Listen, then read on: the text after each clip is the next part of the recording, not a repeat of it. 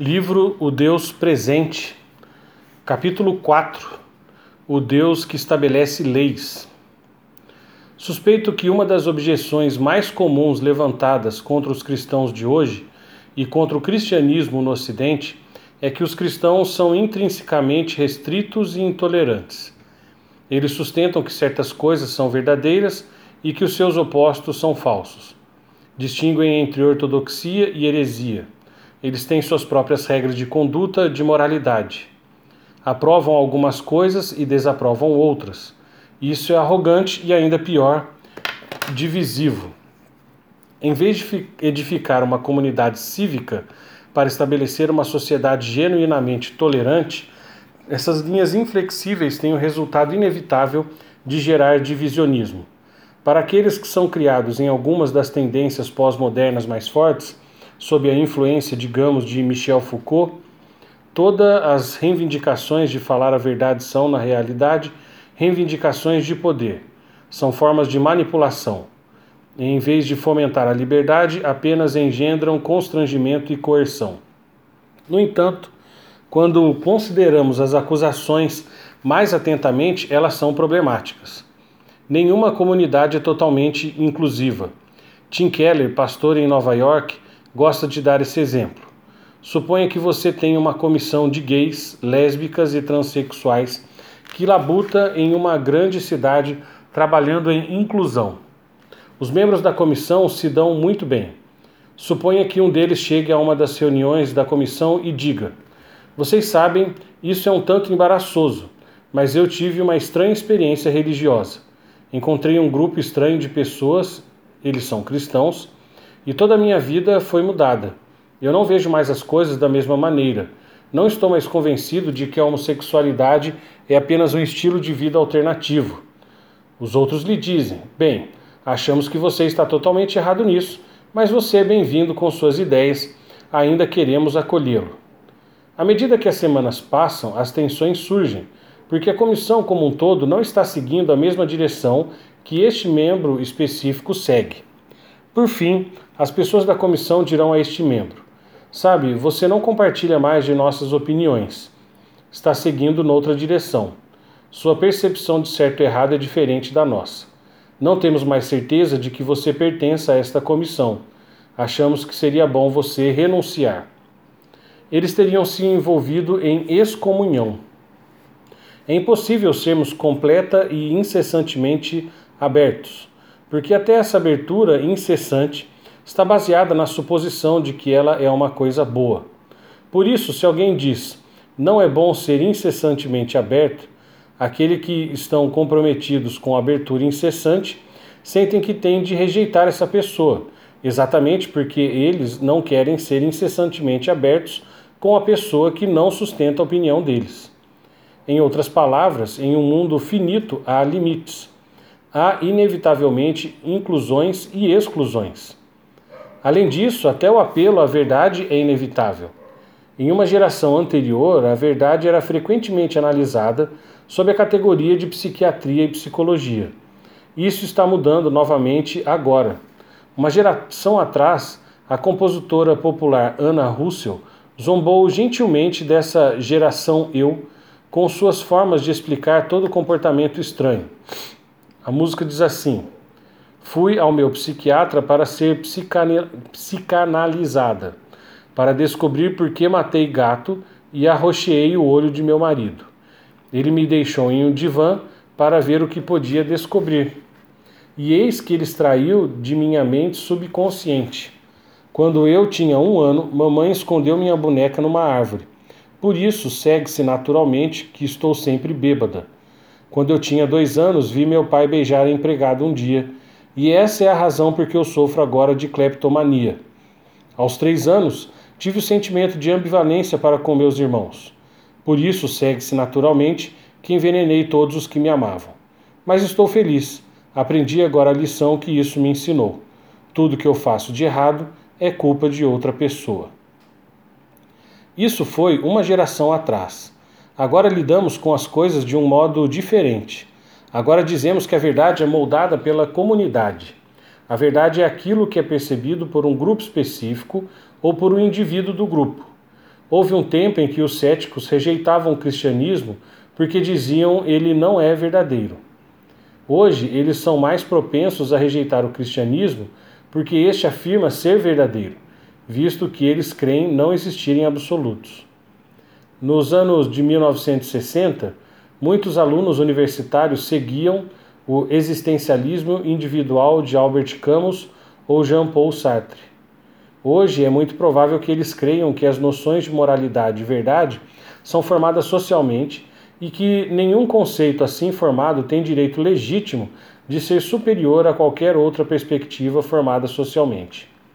No entanto, é claro que, se você afirma que essa opinião é verdadeira, então você crê que ela é formada socialmente, por isso não pode reivindicar de maneira legítima qualquer superioridade. E em última análise, não podemos escapar da noção da verdade. Além disso, a própria liberdade não pode ser permanentemente ilimitada. Você gostaria de ser livre para tocar extremamente bem o piano? Então, é inevitável que você tenha de aprender muita disciplina, aprender que certos acordes soam bem e outros não. Há certos princípios na maneira como a música opera. Você quer ser livre para ter um casamento realmente maravilhoso, digno e feliz? então você não será livre para fazer certas coisas. Em outras palavras, uma abertura incessante em relação à liberdade se torna um tipo de escravidão. Precisamos manter tudo isso em mente quando chegamos à Bíblia e descobrimos que Deus legisla. Ele estabelece leis. A menos que estejamos dispostos a pensar fora de nosso contexto cultural do Ocidente, poderemos achar isso um tanto ofensivo. No entanto, na narrativa bíblica, descobrimos que a lei de Deus está realmente vinculada à jubilosa liberdade de vivermos sob o governo do Deus que nos criou. Primeiro ponto: a narrativa bíblica desde os patriarcas até a entrega da lei. Vamos continuar a narrativa bíblica de onde a deixamos no capítulo anterior.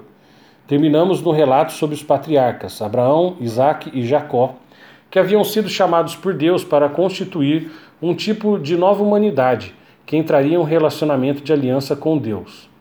Eles permaneceram na terra de Canaã, depois chamada de Israel, como nômades que cuidavam de grandes rebanhos, até que, por causa da fome, se mudaram em bloco para o Egito. À medida que os séculos se passaram, eles se multiplicaram em número e se tornaram servos e escravos para os egípcios. Mas ainda tinham muita herança de fé que fora sustentada pelo Deus que se manifestara ao patriarca Abraão os hebreus se multiplicaram. Esse grupo de pessoas que seriam mais tarde conhecidas como israelitas e mais tarde ainda como judeus prósperos, floresceu sob escravidão e cativeiro. No devido tempo, Deus levantou um homem chamado Moisés. Este Moisés era hebreu, mas por meio de circunstâncias estranhas foi criado na corte real egípcia. Quando ainda jovem, tomando partido de seu povo étnico oprimido, acabou matando um egípcio e fugindo para se salvar. Gastou boa parte de sua vida trabalhando como um pastor no deserto, mas quando tinha 80 anos, ouviu a voz de Deus lhe ordenando que voltasse e livrasse seu povo da escravidão, tirando-o do Egito. Em Êxodo 3, Moisés apresentou todas as razões pelas quais não deveria ir. Ele era muito velho e não sabia falar muito bem em público. Outra pessoa deveria ir ele ainda era um homem procurado no Egito. Diz assim: Disse Moisés a Deus: Eis que, quando eu vier aos filhos de Israel e lhes disser: O Deus de vossos pais me enviou a vós outros, e eles me perguntarem qual é o seu nome, que lhes direi? Disse Deus a Moisés: Eu sou o que sou. Disse mais: Assim dirás aos filhos de Israel: Eu sou, me enviou a vós outros. Disse Deus ainda mais a Moisés: Assim dirás aos filhos de Israel: o Senhor, o Deus de vossos pais, o Deus de Abraão, o Deus de Isaque e o Deus de Jacó, me enviou a vós outros. Este é o meu nome eternamente, e assim serei lembrado de geração em geração. Êxodo 3, de 13 a 15. Em outras palavras, Deus dá a si mesmo um nome. Eu sou o que sou, eu sou, me enviou a vós outros. Mas não é um nome que o restringe. Ele é o que é. Eu sou o que sou. Depois ele define a si mesmo, revela a si mesmo para pessoas como Moisés, para pessoas como nós, à medida que se revela progressivamente através dos séculos. Deus é eterno. Ele não é objeto ah, de alguém que pode ser caracterizado e definido. Deus é o que ele diz que é. Ele é o que revela de si mesmo. Ele é. Assim dirás aos filhos de Israel: Eu sou, me enviou a vós outros. Êxodo 3,14. E por fim, Moisés tirou o povo da escravidão. Talvez, talvez você já tenha ouvido falar das dez pragas e da travessia do Mar Vermelho. Moisés conduziu o povo para fora do Egito. Eventualmente, os israelitas que saíram do Egito vêm até um monte no deserto, o Monte Sinai. Não chegam ainda à terra prometida. No Monte Sinai, Deus faz outra aliança. Ele estabelece, estabelece outro acordo com os israelitas. A aliança ou acordo de Deus com Abraão, como vimos no capítulo anterior, estava alicerçada na promessa do que Deus faria. A única condição era de ele mesmo ser Deus. Ele passou simbolicamente entre as partes daqueles animais para dizer: Isso é o que eu farei. É inconcebível que outra coisa possa ser feita. Eu te abençoarei, eu te darei segurança. Eu multiplicarei a tua descendência, farei de ti uma grande nação, e por meio da tua descendência todas as nações da terra serão abençoadas. Agora no Sinai, Deus entra em uma nova aliança com toda a nação. Frequentemente nós a chamamos de aliança mosaica, nome do homem que a mediou, ou aliança do Sinai, nome do monte em que Deus se revelou. Ou a aliança da lei, pois contém muitas leis, assim como a aliança feita com Abraão foi caracterizada por promessa. No Novo Testamento, essa aliança é referida como a antiga aliança, uma ou duas vezes, porque precedeu a aliança que Jesus estabeleceu, chamada de nova aliança, que é lógico torna antiga a aliança anterior dada por Moisés.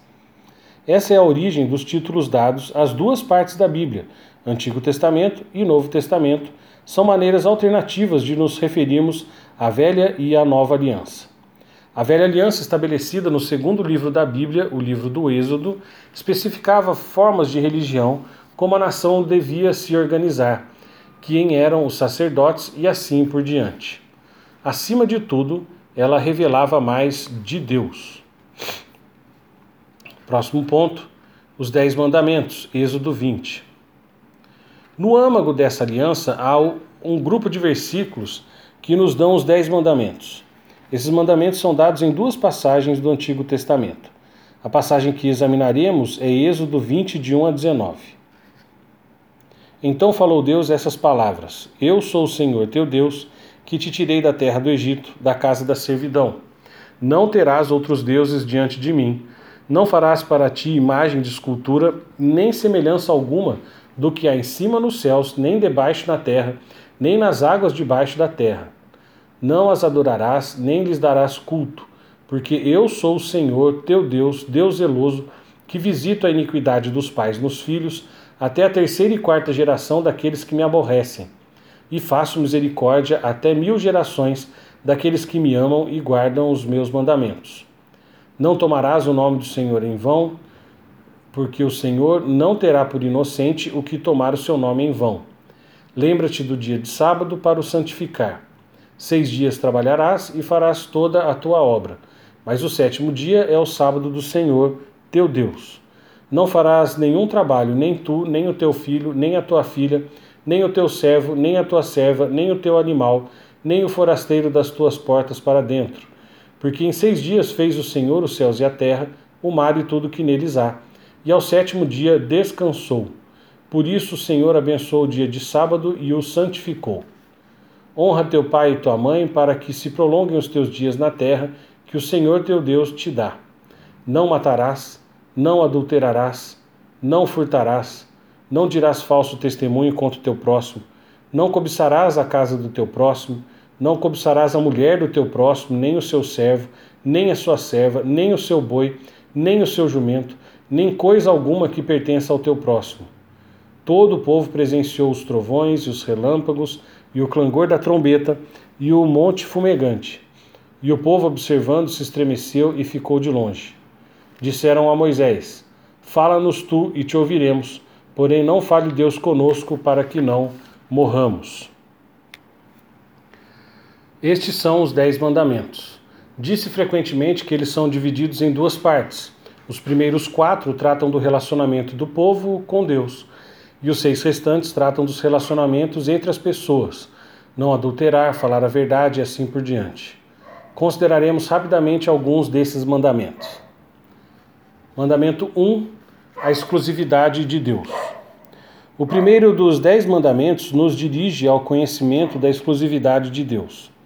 Não terás outros deuses diante de mim. Êxodo 23. Observe o contexto em que o mandamento foi dado. Eu sou o Senhor, teu Deus, que te tirei da terra do Egito, da casa da escravidão. Êxodo 22. Até esse ponto da narrativa bíblica, Deus é revelado como Criador, aquele que fez tudo e todos. Como Criador, Ele é o Deus a quem temos de prestar contas, o Deus de quem somos dependentes, o Deus que nos dá, vida e respiração, saúde, força e tudo mais. Isso é verdade quanto a todos os seres humanos. Mas neste texto de Êxodo, o foco está no que Deus fez por alguns seres humanos específicos, os descendentes de Abraão. Deus os tirou da escravidão. Por consequência dessa libertação, Deus disse: Não terás outros deuses diante de mim. Êxodo 23. Este é um tema reiterado constantemente na Bíblia, tanto por ser criador como por ser libertador do povo da aliança há uma repetida exigência da lealdade ao Deus presente. Dois capítulos à frente, lemos: Quem sacrificar aos deuses e não somente ao Senhor será destruído. Êxodo 20, 22, 20. Um capítulo depois deste, lemos: Do nome de outros deuses nem vos lembreis, nem se ouça de vossa boca. Êxodo 23, 13. Onze capítulos depois, lemos: Não adorarás outro Deus pois o, o nome do Senhor é zeloso. Sim, Deus zeloso é Ele. 34, 14. Ou novamente, eu sou o Senhor e não há outro. Isaías 45, 5. Só contigo está Deus e não há outro que seja Deus. Isaías 45, 14. Talvez a princípio fiquemos inquietos quanto à noção de um Deus zeloso ou ciumento. Você quer que seu cônjuge seja constantemente ciumento? Mesmo no contexto de casamento, certamente você deseja que haja um pouco de ciúme, não deseja? Ou seu casamento será do tipo aberto, em que ambos os cônjuges têm permissão de fazer sexo com várias pessoas sem repercussões. Todos são felizes com isso? Não há um senso de que, se vocês estão realmente comprometidos um com o outro, certo tipo de ciúme que preserve o relacionamento é bom e saudável, uma reação sábia. E essa reação existe entre pares e entre amigos íntimos. Agora pense em Deus, o Deus que criou todas as coisas. Retornamos à situação que descobrimos em Gênesis 3. A natureza da primeira rebelião foi idolatria. O que Deus deveria ter dito? Ó, oh, desenvolvam a espiritualidade de vocês à medida que vivem. Inventem o seu próprio Deus. Eu realmente não me importo. Esse tipo de reação nega o caráter de Deus nega o seu papel como criador, nega sua função exclusiva como sustentador soberano da vida. Em Êxodo 20, ele é o Deus que resgatou seu povo da escravidão. Poderia ele dizer: Vocês podem fingir que outro Deus os livrou se quiserem, podem fazer seus próprios deuses. Ele é o Senhor cujo nome é zeloso. Na verdade, esse assunto também visa ao bem do povo. Se Deus dissesse: vocês podem fazer o que quiserem, eles simplesmente cairiam em incessante autojustificação, amor próprio e egoísmo. Eles se tornariam indistintos dos pagãos que viviam ao seu redor. Logo ofereceriam seus filhos a Moloque, o deus que descrevi no capítulo 3. E por que não? Os seus vizinhos faziam isso. Essa insistência na centralidade em Deus visava o bem dos israelitas. Na verdade, era um ato de amor, de grande generosidade. Eu sou o Senhor teu Deus que te tirei da terra do Egito, da casa da servidão. Não terás outros deuses diante de mim.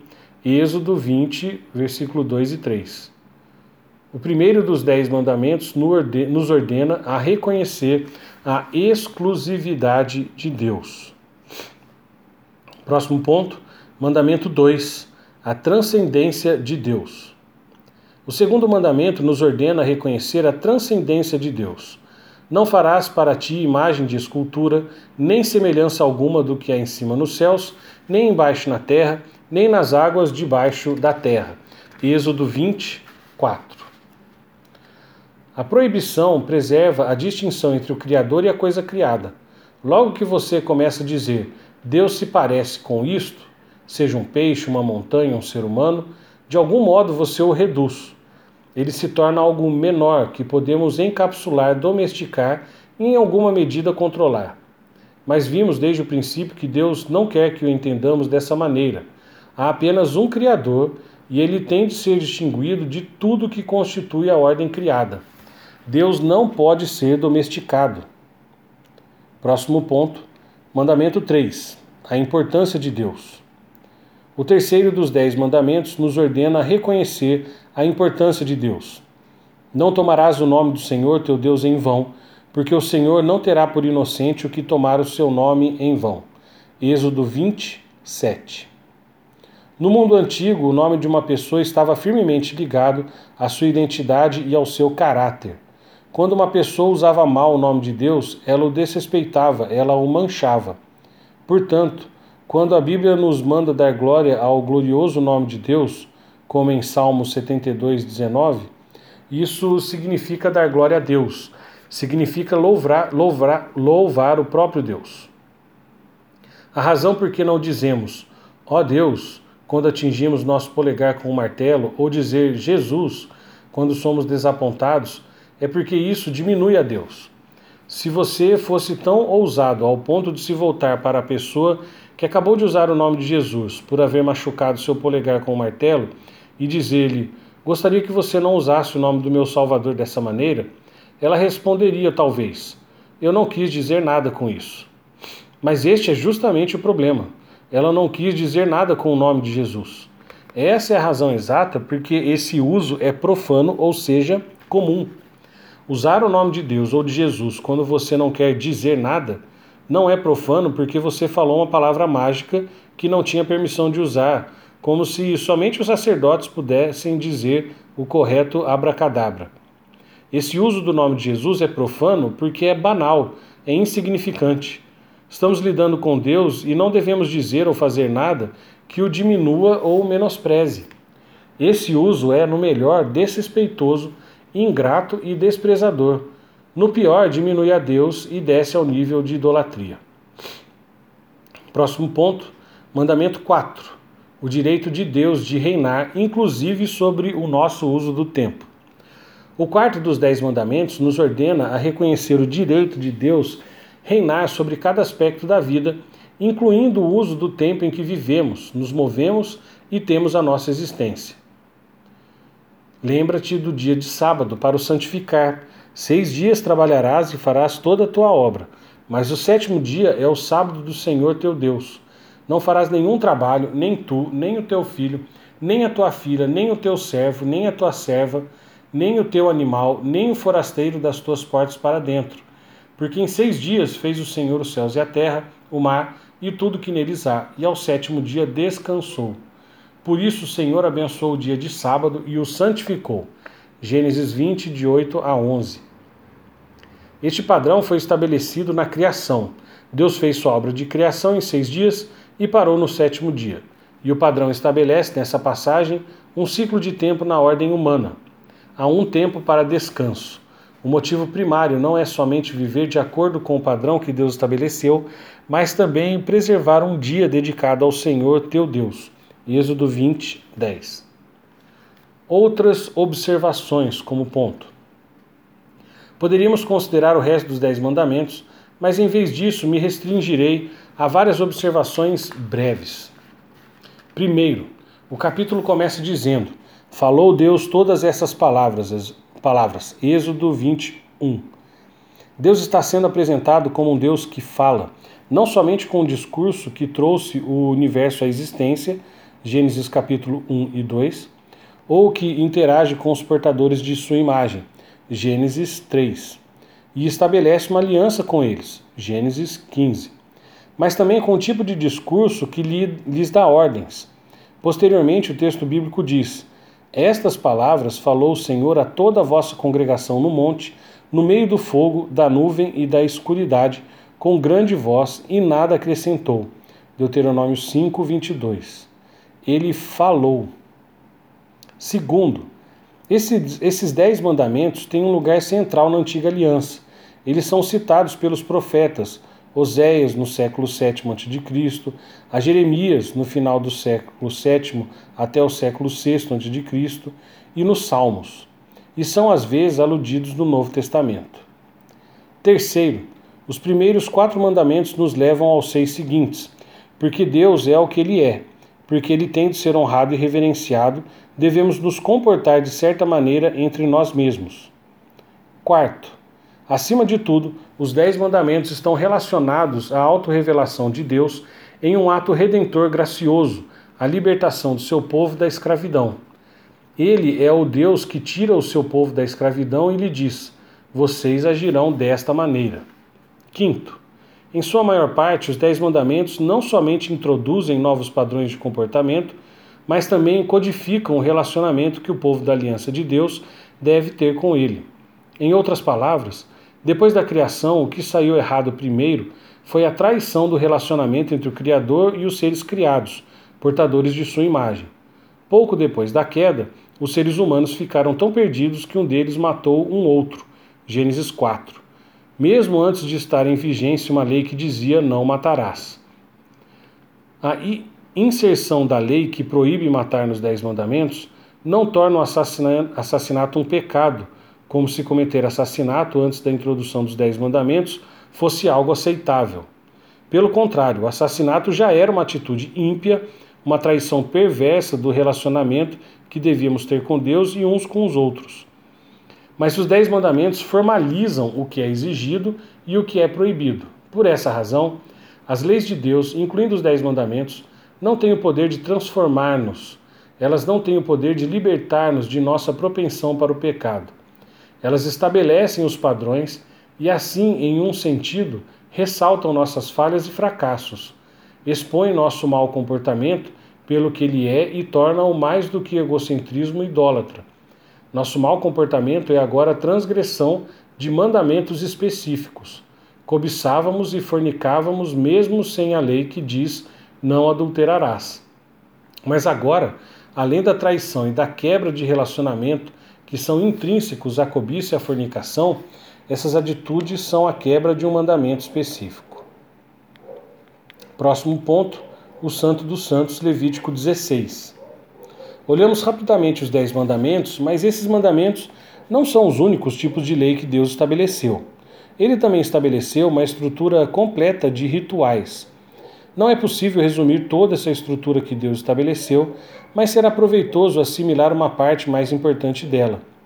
Deus ordenou que um tabernáculo, uma grande tenda, um tipo de antecessor do templo, fosse erigido e deveria ser construído de certa maneira. Deus proveu o desenho e as dimensões exatas, e as pessoas trabalharam e o construíram.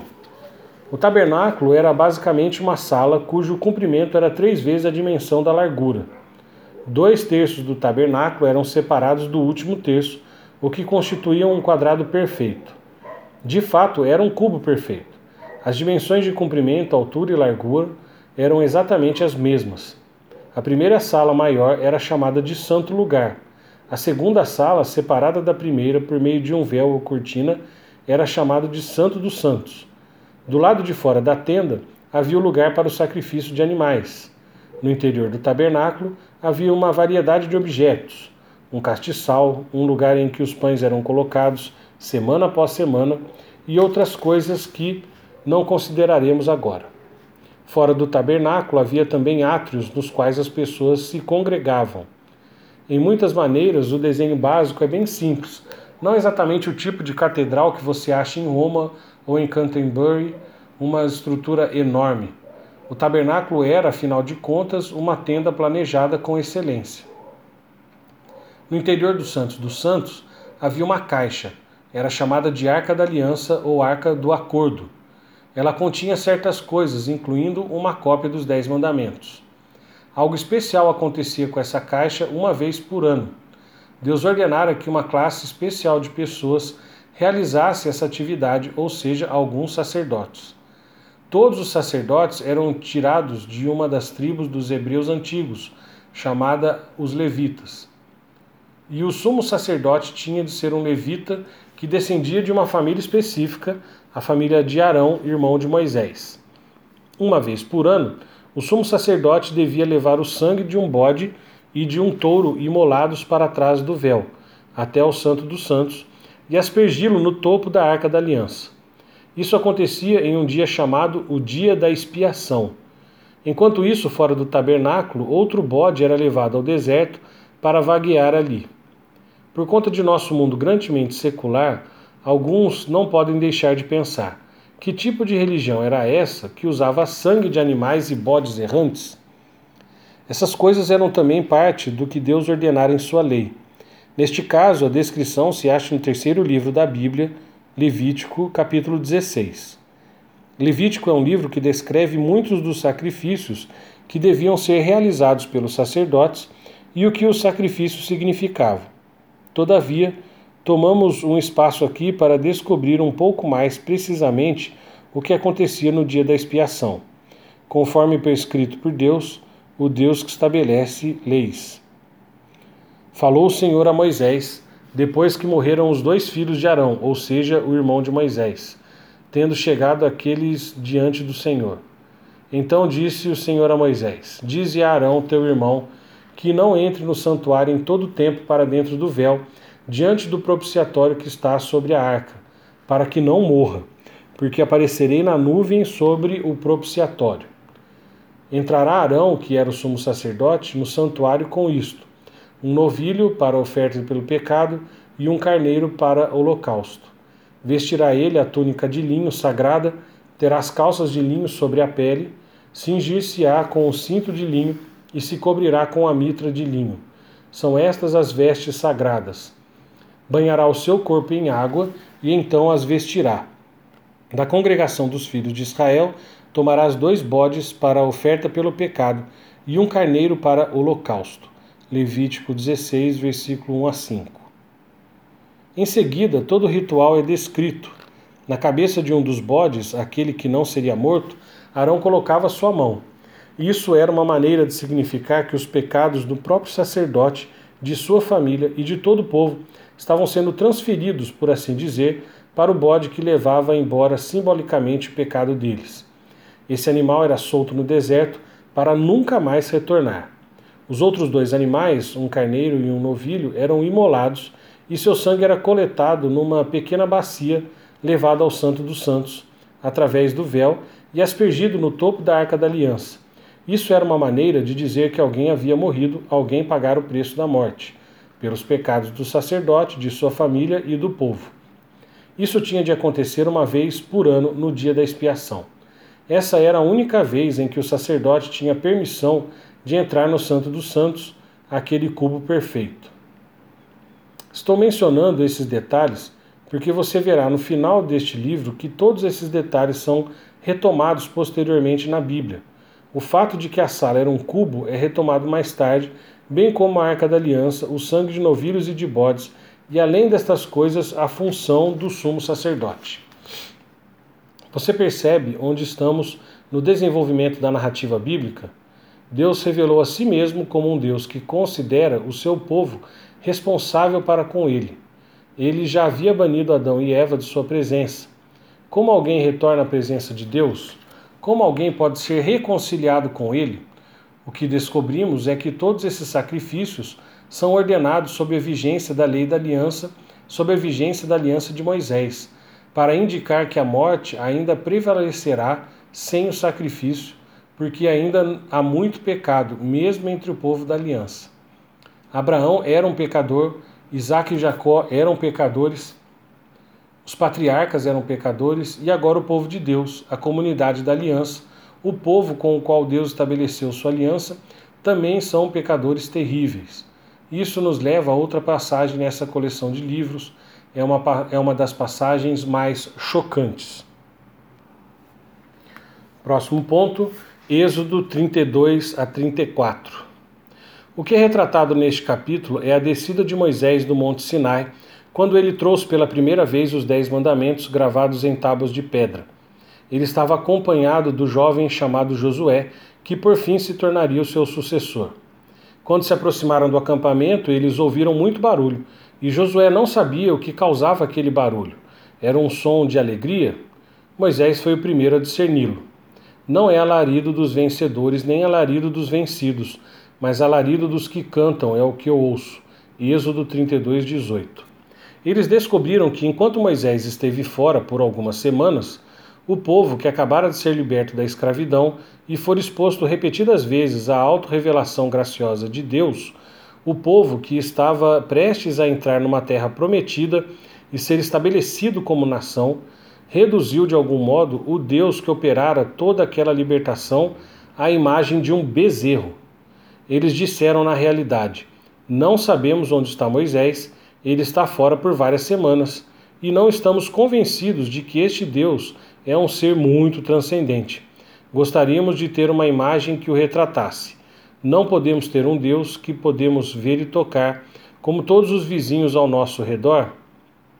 Arão, o irmão de Moisés, que ficara encarregado do povo, foi amedrontado pelo que estava acontecendo, pelo potencial de violência da multidão, e por essa razão disse: Bem, dê-me os braceletes, os brincos de ouro e vejamos o que eu posso fazer.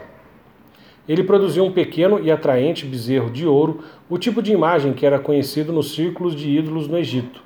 As pessoas estavam realizando uma grande festa ao redor desse deus, um tipo de adoração pagã que se tornava cada vez mais entusiasmada.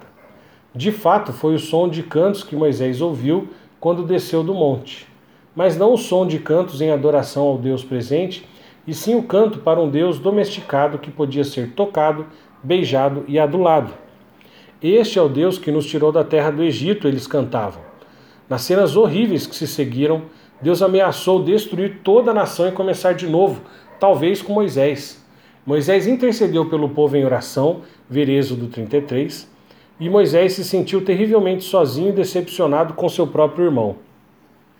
Disse Moisés ao Senhor: Tu me dizes, faze subir este povo, porém não me deste saber a quem has de enviar comigo. Contudo, disseste: Conheço-te pelo teu nome, também achaste graça aos meus olhos. Agora, pois, se achei graça aos teus olhos, rogo-te que me faça saber neste momento o teu caminho, para que eu te conheça e ache graça aos teus olhos. E considera que essa nação é teu povo. Êxodo 33, de 12 e 13. Ou seja, Moisés disse, em essência: Eu não os escolhi, eu não os tirei da terra do Egito. Sou apenas o teu porta-voz. Tu tens de fazer o que precisa ser feito com eles. Não posso mudar o coração deles. Não posso salvá-los, não posso redimi-los. Eles são o seu povo, não são o meu povo. Além disso, quem enviarás comigo? De fato, Deus havia ameaçado não ir mais com Moisés. Se ele fosse o pecado do povo em proximidade com a santidade transcendente de Deus, resultaria em que ele acabaria destruindo todos eles. Mas ao invés disso, o Senhor respondeu: a minha presença irá contigo e eu te darei descanso. Êxodo 33, 14. Descanso. Onde ouvimos essa linguagem antes? Você lembra que no final da semana da criação Deus descansou? Entrar na terra prometida é frequentemente retratado como entrar na terra de descanso. Agora Deus promete que, apesar do pecado do povo, ele os acompanhará será tolerante e os levará ao descanso. Então lhe disse Moisés: Se a tua presença não vai comigo, não nos faça subir deste lugar. Êxodo 33, 15. O que toda pessoa precisa ter é a presença do Deus vivo. Não basta uma igreja ter os rituais certos, os sermões certos e o tipo certo de música. Se Deus não se manifestar de alguma maneira, se ele não estiver presente, que vantagem há nessa igreja? O cristianismo é meramente algum tipo de herança de rituais estruturados? Ou ele depende de sermos reconciliados com Deus, que nos criou e a quem temos de prestar contas? Se tua presença não vai conosco, que vantagem no cristianismo? Moisés continuou: Pois como se há de saber que achamos graça aos teus olhos, eu e o teu povo? Não é porventura em andares conosco, de maneira que somos separados eu, teu povo, de todos os povos da terra? Êxodo 33, 16. Não há proveito algum em apenas ser diferente porque temos regras. Precisamos ter Deus conosco. Disse o Senhor a Moisés: Farei também isto que disseste, porque achaste graça aos meus olhos, e eu te conheço pelo teu nome. Então ele disse: Rogo-te que me mostres a tua glória. Êxodo 33, 17 e 18. Uma coisa é andar pela fé, saber que Deus fala, mas, por favor, disse Moisés, eu não posso ver uma manifestação de sua transcendência. Como tu és espetacular, eu não posso ver isso. Não posso ter mais disso? Respondeu-lhe: Farei passar toda a minha bondade diante de ti, ou seja, a glória de Deus é manifestada de algum modo em sua bondade. Preste atenção a estas palavras. Retornaremos a elas quando depois estudarmos sobre Jesus. E te proclamarei o nome do Senhor. Terei misericórdia de quem eu tiver misericórdia, e me compadecerei de quem eu me compadecer. E acrescentou: Não me poderás ver a face, porquanto homem nenhum verá a minha face e viverá. Êxodo 33, 19 e 20. Já observamos que as ocorrências da palavra Senhor em letras maiúsculas refletem as quatro letras hebraicas YHWH ou Yahweh, pelas quais Deus revelou a si mesmo eu sou o que sou. Deus proclamou o seu próprio nome. Ele se identificou em meio aos muitos deuses da vizinhança. Ele estava dizendo: Isto é o que eu sou. Sou o Deus presente. Proclamarei o meu nome, o Senhor, em tua presença. Terei misericórdia de quem eu tiver misericórdia, e me compadecerei, e me compadecerei de quem eu me compadecer. Como você lida com um Deus com quem você não pode fazer trocas que não tem necessidades, isso tem de ser uma obra da graça soberana. Terei misericórdia de quem eu tiver misericórdia, e me compadecerei de quem eu me compadecer. Êxodo 33, 19. Mas se o que você deseja é me ver de maneira íntima e pessoal, face a face, então disse Deus: Não me poderá ver a face, porquanto homem nenhum verá minha face e viverá. Êxodo 33, 20. Disse mais o Senhor: Eis aqui um lugar junto a mim, e tu estarás sobre a penha. Quando passar a minha glória, eu te porei numa fenda da penha, e com a mão te cobrirei até que eu tenha passado. Depois, em tirando eu a mão, tu me verás pelas costas, mas a minha face não se verá. Êxodo 33, 21 a 23. O relato espetacular do que aconteceu depois em Êxodo 34, Moisés se escondeu. O Senhor passou enquanto Moisés estava escondido na fenda de uma rocha. Depois falou certas palavras. Depois que o Senhor passou, Moisés teve permissão de espiar e ter apenas um vislumbre da resplandecência da glória do Senhor. Isso foi tudo o que lhe foi permitido ver. E quando o Senhor passou, as palavras que ele pronunciou foram estas. E passando o Senhor por diante dele, clamou: Senhor, Senhor, Deus compassivo, clemente, e longânimo e grande em misericórdia e fidelidade, que guarda misericórdia em mil gerações, que perdoa a iniquidade, a transgressão, o pecado, ainda que não inocente o pecado, o culpado, e visita a iniquidade dos pais nos filhos e nos filhos dos filhos, até a terceira e quarta geração. Êxodo 34, 6 e 7.